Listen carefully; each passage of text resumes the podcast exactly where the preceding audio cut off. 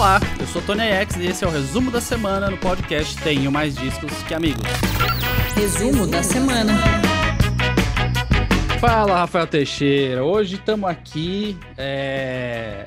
Sei lá, né, cara? A gente tem que até sem palavras, né? Sem palavras, temos uma grande, uma grandiosa entrevista ao Verdade. final desse programa. Vamos falar um monte de besteira aqui antes de uma das maiores figuras da história da música desse país, não é isso? Exatamente. No fim desse episódio, Lô Borges, que tá lançando muito além do fim, falou aqui com a gente sobre o disco. Falou também sobre o início da carreira, porque ano que vem faz 50 anos do, do disco do tênis e também do Clube da Esquina, os dois, talvez, discos mais tradicionais dele, da música mineira da história. Contou como ele conheceu o Milton Nascimento, falou como ele tá se virando lá na pandemia. Foi uma entrevista linda do Lô Borges no fim desse episódio. E aqui teremos só um trechinho, mas a gente passou 45 minutos, eu e a Raqueline Curvelo, nossa grande hack, entrevistando o Lô Borges. Então, nesse sábado, dia 13, tem especial resumo entrevista. Como a gente fez lá com o Sérgio Brito dos Titãs, amanhã também vai ter com o Lô Borges entrevista completa no feed. Aqueline Curvelo, grande hack, que é extremamente profissional, porém muito fã de Lô Borges. Eu imagino que ela estava emocionadíssima e que ela sabia tudo a respeito da carreira do Lô Borges. Então, estou curioso para ouvir esse episódio.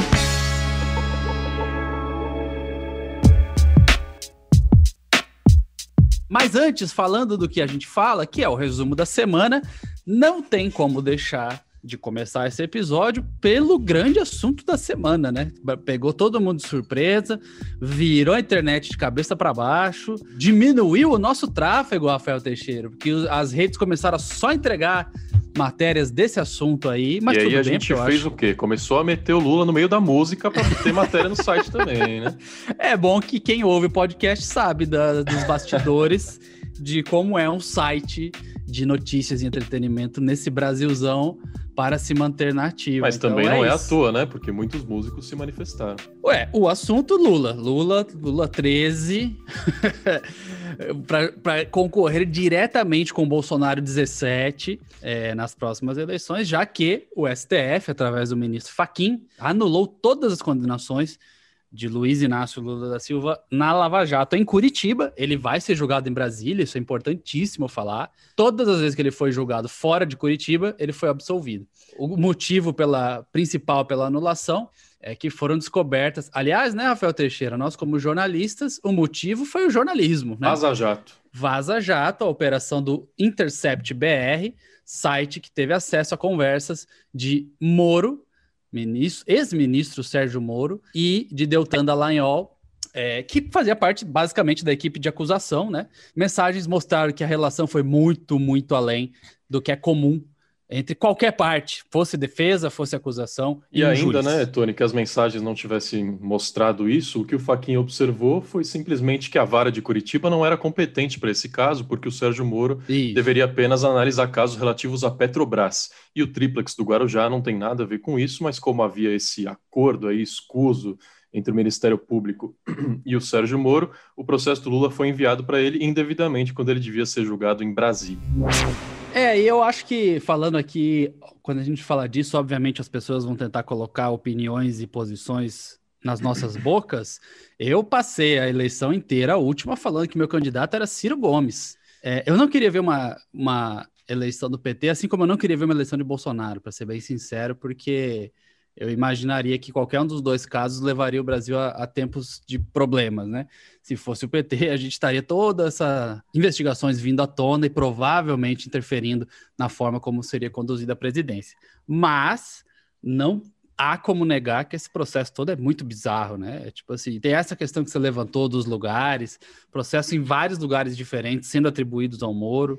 O e fato é claro de que o que STF está analisando isso cinco anos depois, porque a, a defesa do Lula já É. alega desde 2016. Isso que você falou é o fato verdadeiro e, e- e é a justificativa oficial, mas é óbvio que foram as mensagens que começaram Sim. a destruir é, e corromper tudo que a Lava Jato fez. E é aquilo, né? Inclusive citando Ciro Gomes, que foi meu candidato na última eleição e que não sei se será na próxima. Ele tem um vídeo muito bom que ele fala, cara, justiça boa é justiça silenciosa, é a justiça que funciona, tem bons argumentos, vai lá, enquadra a pessoa, condena, não tem uma dúvida, ninguém fala nada A Lava Jato, todo mundo sabe, né? Teve papo de Batman, super-herói e a candidato à presidência. E aí, a, na minha opinião, a pá de cal foi quando o senhor Sérgio Moro aceitou ser ministro desse governo Bolsonaro, não apenas pelo fato desse governo mostrar ser um desastre em tudo que fez até agora, mas também porque ele tinha acabado de tirar o principal concorrente da jogada.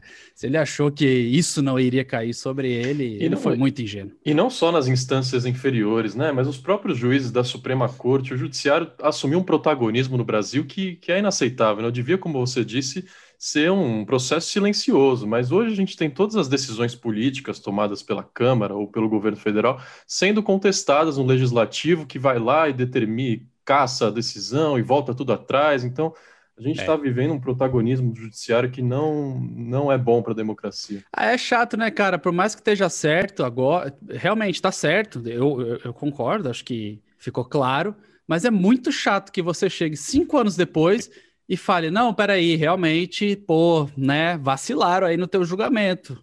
Você foi preso e tal, você não pôde ser candidato. E realmente você tinha uma razão aí, a gente vai ver agora.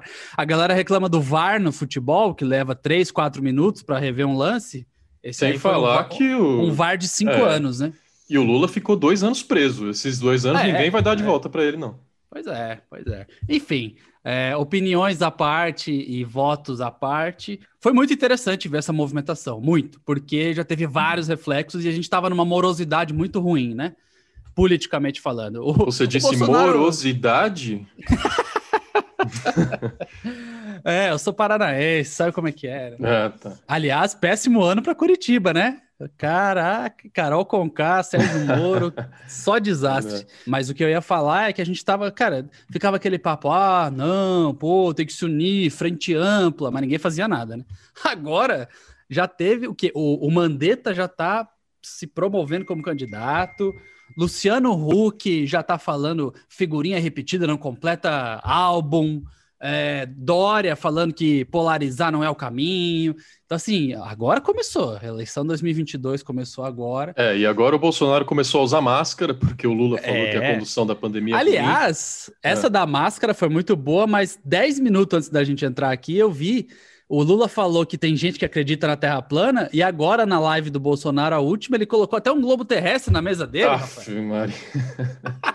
Parece piada, né, cara? Como é triste. Sim, postaram aqui e falaram: atenção, não é o sensacionalista. Ai, ai. Mas é isso. Esse, é o, esse foi o grande assunto da semana. E a gente falou: Tico Santa Cruz comentou, falou que estava certo.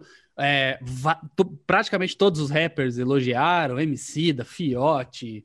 É, a Tati quebra barraco. A gente fez um post lá só com reações e teve um músico, roqueiro, artista, é, que mais? Intelectual, um dos QIs mais altos desse Brasil. Capa de G Magazine ou não? Capa de G ah. Magazine. Tá. Então já capa sei. De, é. Capa de revista erótica brasileira, que falou que agora, é, com a soltura do Lula, digamos assim, com, a, com, com, o fato dele se tornar elegível, o capeta está à solta.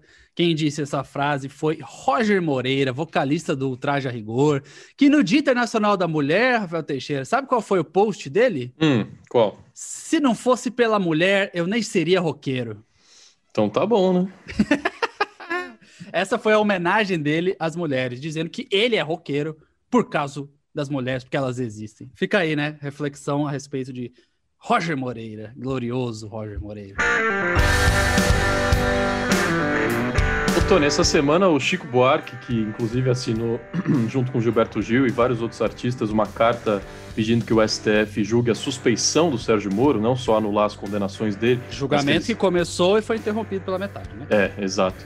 O Chico Buarque assinou essa carta, mas o que eu ia dizer é que ele foi vacinado, uma notícia boa aí um dos maiores artistas da música brasileira, está imunizado, assim como Caetano Veloso foi na semana passada, Paulinho da Viola, esses mais antigos, as vacinações atingindo 75, 70 anos aos poucos, e os grandes artistas da nossa música é, protegidos contra a doença. Boa notícia. É, fico aguardando o dia que você, Rafael Teixeira, com 22 anos de idade, será vacinado. O grande nome do jornalismo nacional, 2024, tá aí, né? É, na próxima pandemia, quando eu tiver 70 anos, eu vou ser um dos primeiros.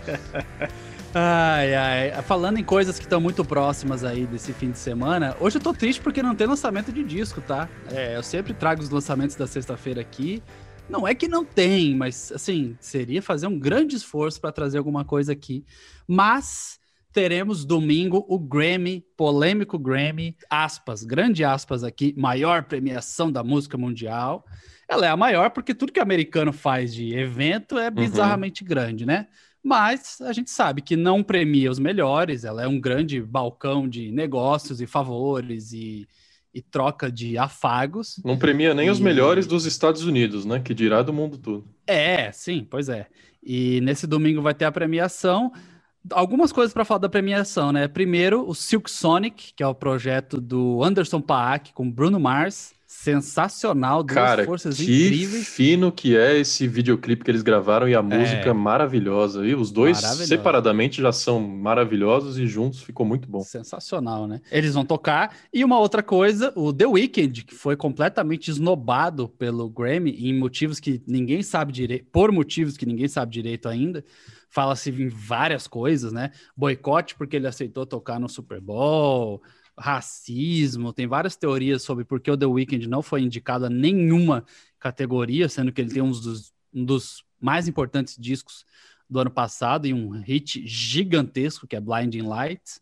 É, o The Weeknd anunciou que ele não vai permitir que a sua gravadora envie suas músicas para as próximas edições do Grammy.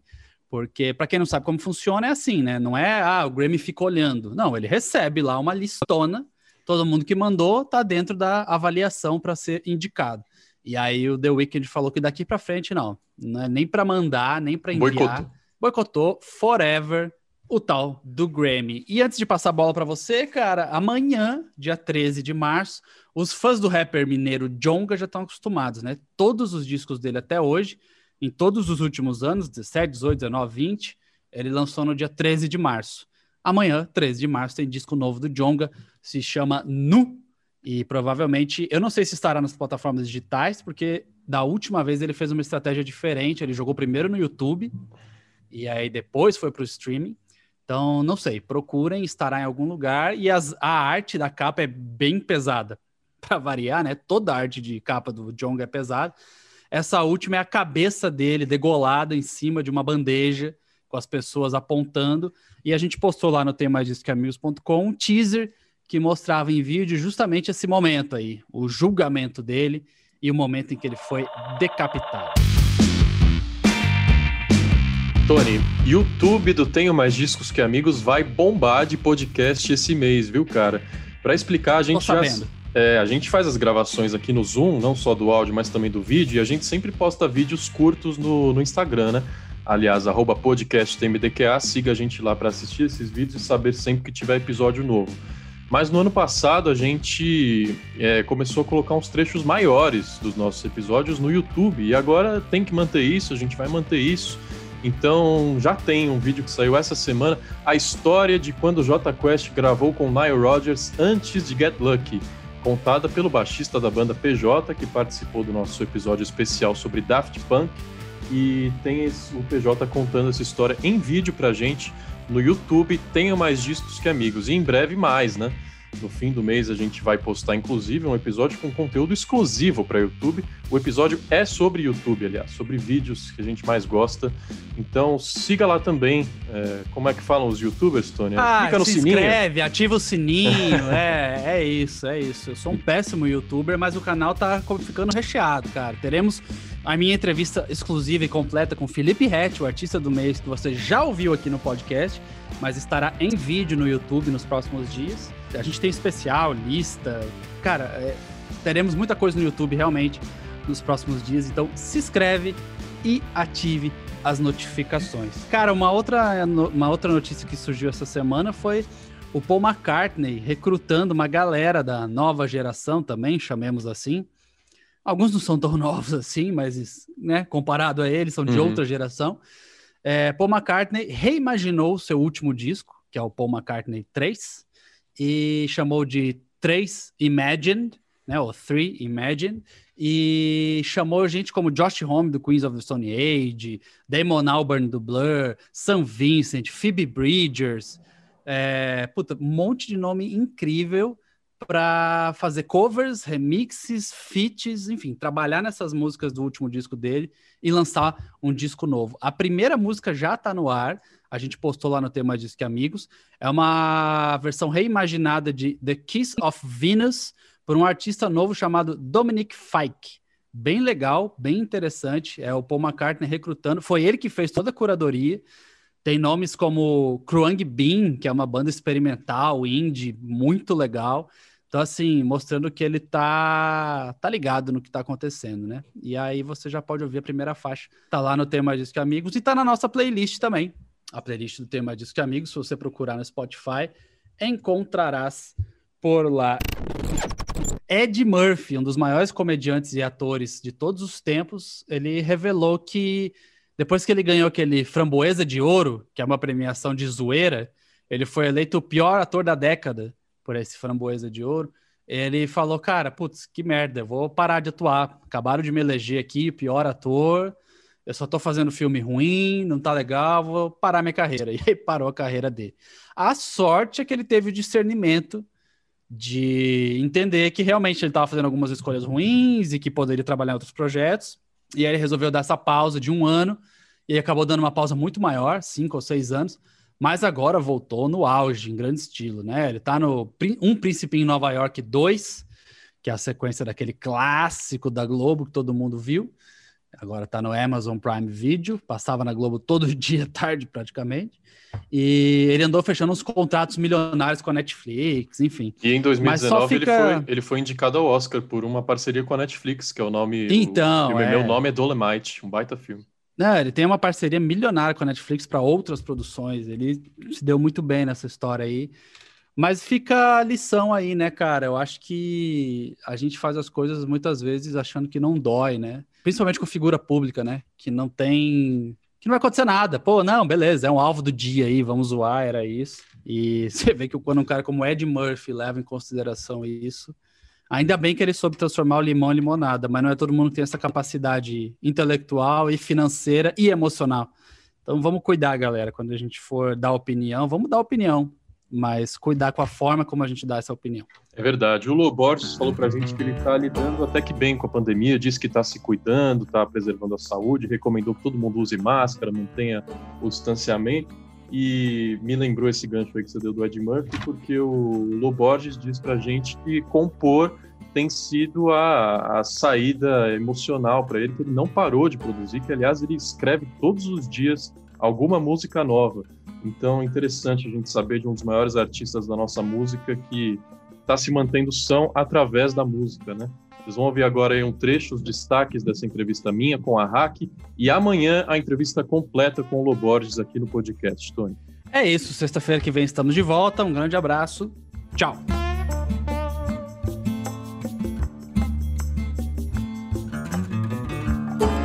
Olha, um verdadeiro prazer para a gente em plena quinta-feira. Você, ouvinte, vai conferir os destaques na sexta-feira, a entrevista completa no sábado, enfim. Vai ser um finalzinho de semana muito leve, com a voz e as histórias de Lô Borges, um dos maiores cantores e compositores do nosso país, lançando o disco Muito Além do Fim e conversando aqui com o podcast Tenho Mais Discos Que Amigos. Lô, muito bem-vindo, como é que você vai?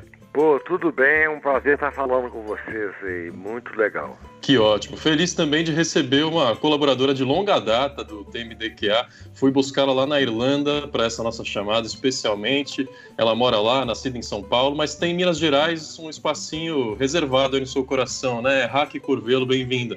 Rafa, um prazer gigantesco estar aqui para falar de, com o Loborges, para falar um pouquinho de Minas, para falar dessa música mineira que ilumina a minha vida, mesmo daqui do outro lado do mundo. que delícia, que delícia. Lu, primeira Legal. coisa, como é que você está se cuidando, né, nesse ano maluco que a gente viveu e infelizmente não aprendemos muita coisa, então tem mais dias muito complicados no horizonte. Onde você está agora e como é que está a sua saúde? Cara, está é, completando um ano que eu estou dentro da minha casa, tenho me cuidado bastante, uso de máscara o tempo todo para me concentrar no que me interessa. A única coisa que eu posso fazer durante essa pandemia é o que eu já vinha fazendo um pouco antes, que é a composição. Eu tive um disco que foi lançado, a gente estava com turnê marcada, o disco ia ser lançado em março de 2020, o Dínamo, com parcerias letras de Maquele K. E aí o disco foi cancelado, toda a agenda de shows, toda a agenda de, de imprensa, foi cancelado tudo e entrou a pandemia. Eu vou querer voltar no tema da pandemia daqui a pouco, mas vamos tá. falar do, do, trabalho novo, que é o mais importante. Eu sei que a Hack ouviu e adorou. Sim, é verdade. Eu amei o disco novo. Eu queria, antes de mais nada, agradecer, Lô, a você, agradecer ao Márcio, agradecer a todo mundo que produziu e que compôs e que colaborou com o Muito Além do Fim, porque é um disco tão leve, tão gostoso, tão bom de ouvir, tão para cima, que ele soa mais como um presente pra gente, assim, nesses tempos tão difíceis. Então, Antes de mais nada, muito obrigada. Pô, obrigado pelas palavras aí. e a gente percebeu que é um trabalho que ele está carregado de guitarra, que ele é um trabalho mais rock and roll, é, mais rock and roll do que os seus últimos dois ou três discos. Eu queria saber de você se isso foi proposital e é, pedir para você dividir um pouquinho com a gente essa experiência, como é que foi esse retorno para uma sonoridade um pouco mais carregada nas guitarras. É, foi totalmente intencional mesmo. Eu quis. É, eu vinha compondo nos álbuns de 2019 e 2020, pra você ter ideia, eu estava compondo no meu violão sem palheta. Esse disco eu resolvi começar a compor com palheta, que é uma coisa mais orgânica e mais pulsante é, e eu comecei a compor coisas assim intencionalmente para que serem criados arranjos mais vigorosos, mais punjantes, e com a contribuição maravilhosa do meu irmão Márcio Borges, né, que eu já não compunha com ele há algum tempo, e aí, quando chegou a pandemia, eu falei, ô Márcio, não chamei de Márcio, eu chamei de Marcinho. falei, ô Marcinho, ô Marcinho, tá na hora da gente voltar a compor, cara, você é meu parceiro majoritário, se eu tenho 200 músicas, 130 foram com você. É, tá na hora da gente voltar a compor, vamos compor. E entre essas parcerias tem um girassol da cor do seu cabelo, o Clube da Esquina, quem sabe isso quer dizer amor, então é, é só sucesso. É, trem de doido, tudo que você podia ser, né? Tem muita coisa que a gente fez, assim, que foram marcantes na minha carreira, Paralene McCartney, aí junto com o Fernando Brant, né? É, mas assim, aí o Marcinho topou na hora. Ele falou assim: não, vamos lá, me manda os áudios. Ele mandava as letras, com a competência dele fantástica e com o entrosamento que a gente tem de quase 50 anos compondo juntos, desde 12, 13 anos de idade, quando eu comecei a aprender a tocar violão, comecei a me interessar por composição, é o cara que te, teve sempre ali do meu lado me incentivando. Ele, meu irmão Marilton e meu irmão Bituca, né? Milton Bituca Nascimento. Os caras foram fundamentais quando eu tinha 12 anos de idade, na época eu era uma criança e eles eram adultos, porque eles já tinham mais de 20 anos eu era uma criancinha, criancinha de 12 anos ali, quando eles começaram a me incentivar. Aí foi, foi é, durante o disco foi assim, eu tenho um guitarrista muito fiel, muito talentoso, e ele é meu técnico de som também.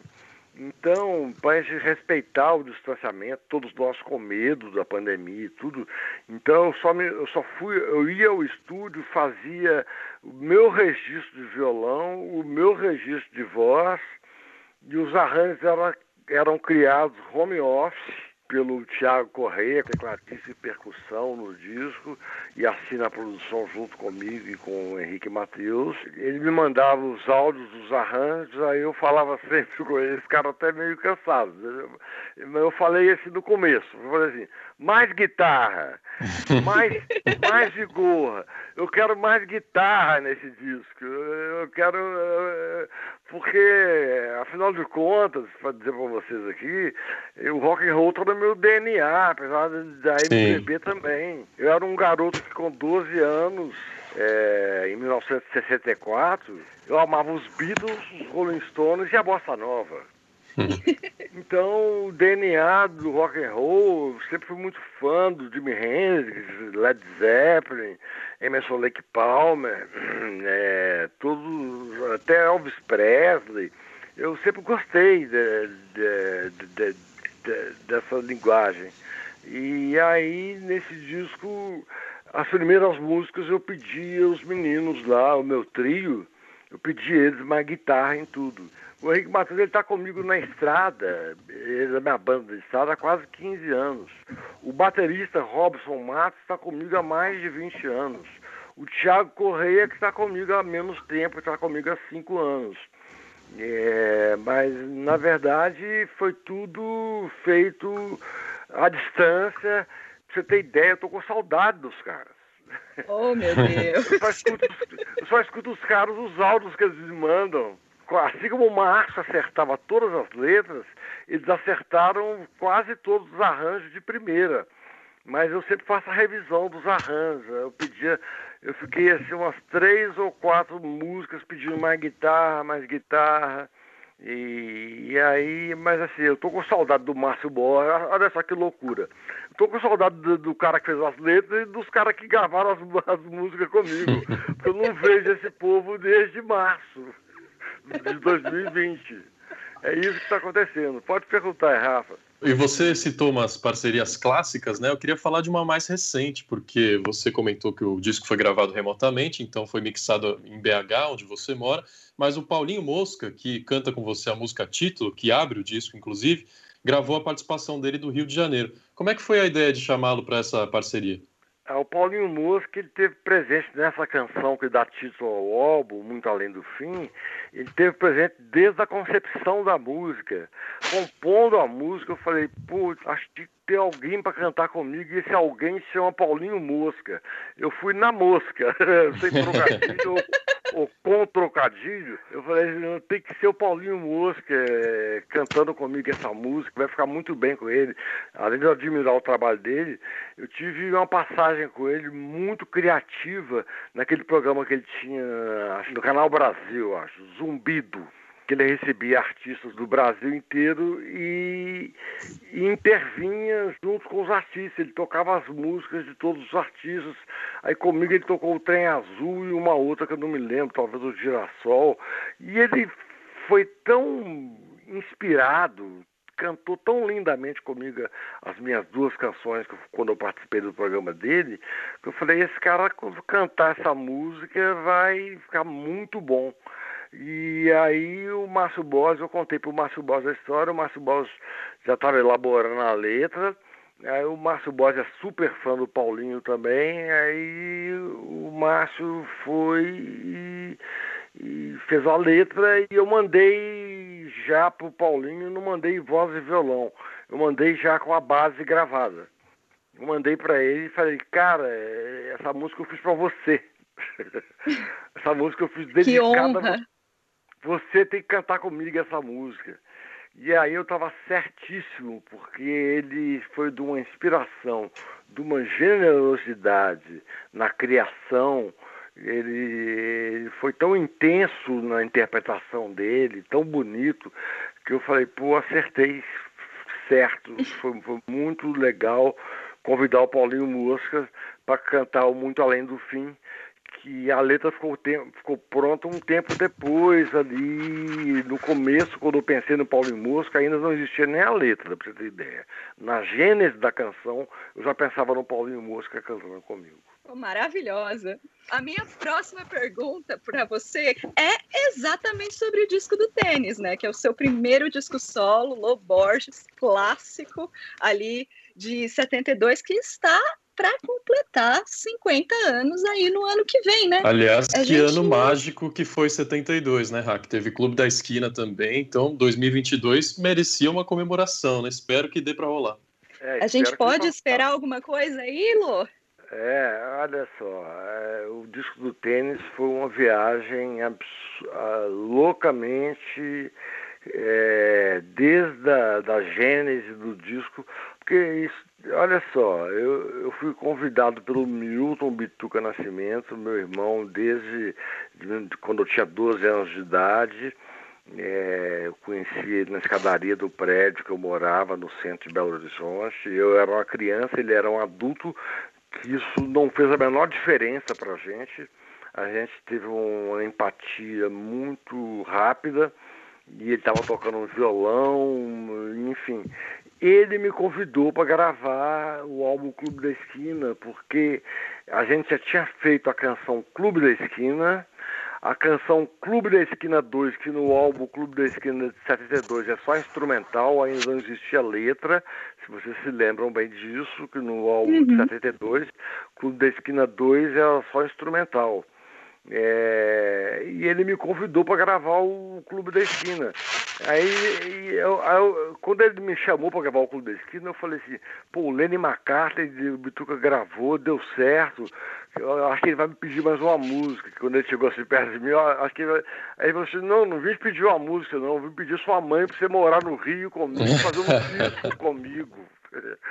fazer um, dividir um disco comigo. Aí foi um susto, né? Eu falei, não, cara, convencer minha mãe nessa ditadura militar, já eh, nos anos mais carregados da ditadura, em 1972, anos Médici, o negócio estava feio demais, sumindo pessoas, morrendo pessoas, estava muito sanguinária a ditadura, estava de lembrar Pinochet ali naquele momento.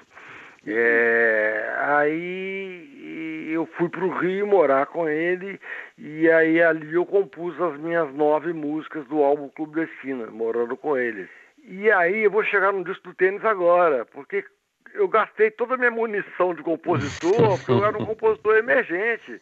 Eu gastei tudo fazendo aquelas nove pro álbum Clube da Esquina, o Girassol, tudo que você podia ser, o Trem de Doido, o Trem Azul.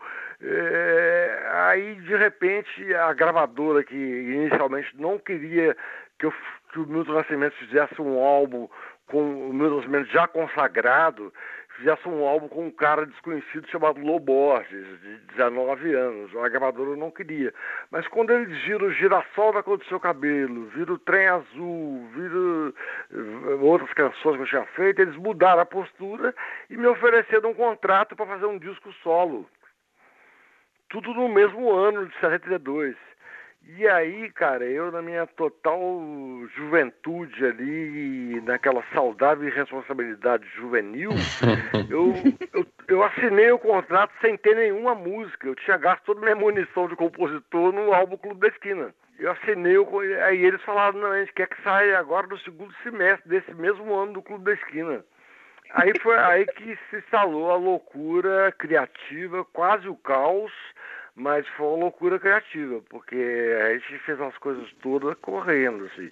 Eu fazia a música de manhã, o Márcio Borges trabalhava de manhã, ele chegava em casa à tarde, à tarde eu morava com ele. É, é ele fazia a letra à tarde, à noite gente ia pro estúdio e gravava com a banda que estava lá me esperando, com aquela cara assim, o que, que será que o Lu arrumou hoje, né?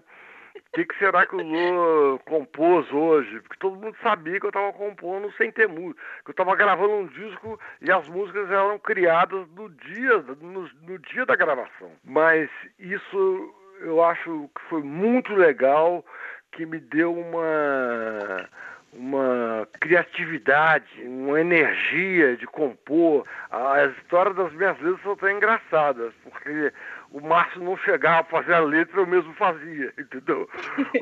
o, o Márcio não aparecia, por exemplo, ele trabalhava de manhã e chegava em casa à tarde. Aí tinha tarde que ele não aparecia. Aí eu mesmo fazia, fazia a música e a letra. Aí eu virei um letrista bem bissexto, mas eu virei um letrista do disco do tênis. Tem quase cinco, quase cinco músicas e letras minhas, né? E, e aí foi uma foi uma coisa criativa muito maravilhosa, foi uma oficina de criação linda, com músicos maravilhosos, pessoas generosas, talentosas, que ficavam me esperando generosamente no estúdio. Eu era o mais jovem deles e meu ímpeto de compor, de aceitar o desafio, né? Aceitar o desafio de fazer um disco sem ter nenhuma música na, na, na cartola. É, aí a gente tem os Barões, a gente tem o Caçador, a é. gente tem Calibre, né? Deu muito certo, Lô. deu muito certo. Eu, eu, eu, gosto desse álbum. Aliás, esse álbum deu uma rejeitada nele durante algumas décadas. Eu não ouvi, eu achava ele muito caótico, sabe?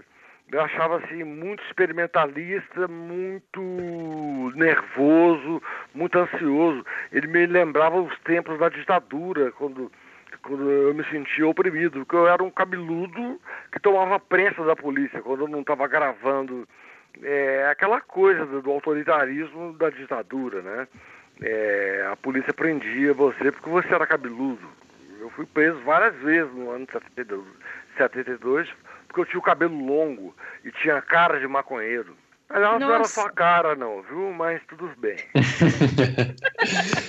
Mas que histórias maravilhosas, né? Isso é delicioso. A história do Brasil e da música brasileira aqui nos nossos ouvidos. E a gente está chegando perto do fim, então eu vou fazer minha última pergunta. Vou pensar para, vou pedir para a Hack pensar na última dela também.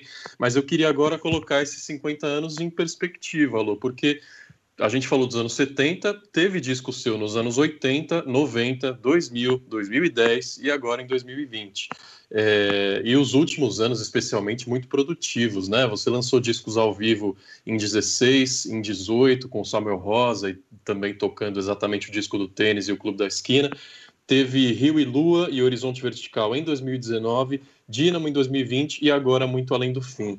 É, é curioso isso, porque a gente está num período em que a classe artística e os trabalhadores também do som, da produção, de estrada, toda a equipe foi muito impactado, né? A gente estava sem poder fazer shows, com a atenção do público também muito difusa, tem momentos que a gente quer arte para respirar e para esquecer um pouco das notícias, mas a gente precisa ficar ligado nas notícias para entender esse turbilhão de acontecimentos. Então, até as é estratégias de lançamento mudaram, né? A gente tem visto muito menos discos cheios saindo. Como é que foi para você é, trabalhar nessa veia artística? Porque às vezes o artista ele quer falar, né, quer se posicionar politicamente, ou diante desse momento triste a gente se, né, a gente se fecha na nossa concha. Como é que foi para você criar nesses últimos anos e pensar na estratégia de lançamento? Eu assim, eu, eu componho bastante. Eu sempre fui um compositor quase compulsivo. Eu adoro compor, eu costumo dizer que é meu alimento espiritual e é o ato de compor para mim está totalmente incorporado ao meu cotidiano, entende? Assim como eu tomo banho, como eu durmo, como eu almoço, como eu tomo café da manhã, como eu, eu, eu componho exatamente como essas outras coisas todas do cotidiano. É uma coisa do meu cotidiano. Então, por isso que eu venho compondo tanto. E na pandemia isso se concentrou mais. Eu, depois do Muito Além do Fim que está sendo lançado agora, eu já tenho aí umas 15 músicas inéditas, assim, ainda. Olha só. É, eu estou compondo o tempo todo.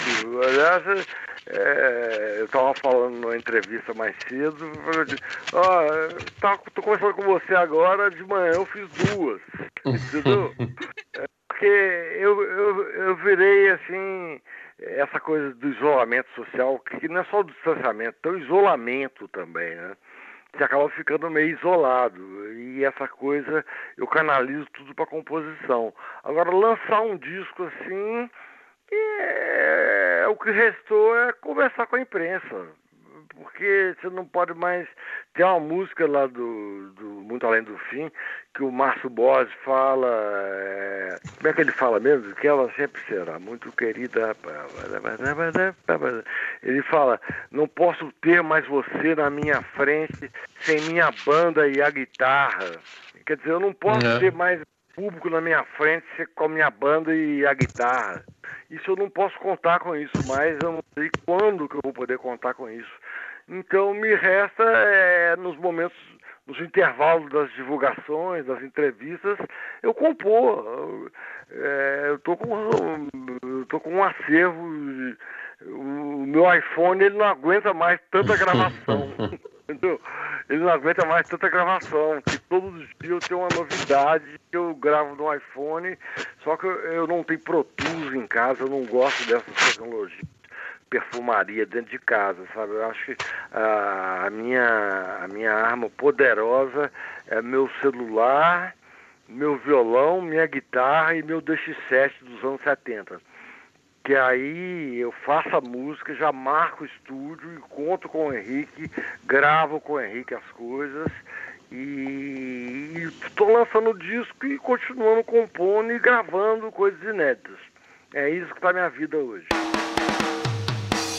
A última pergunta da Hack e o encerramento dessa entrevista, que tem aliás um trecho lindo do Loborges citando uma lembrança do pai dele falando sobre dom musical, você ouve amanhã, dia 13 de março, no especial Resumo Entrevista, com trechos exclusivos desse papo do TMDQA com Loborges sobre o disco Muito Além do Fim. Até lá!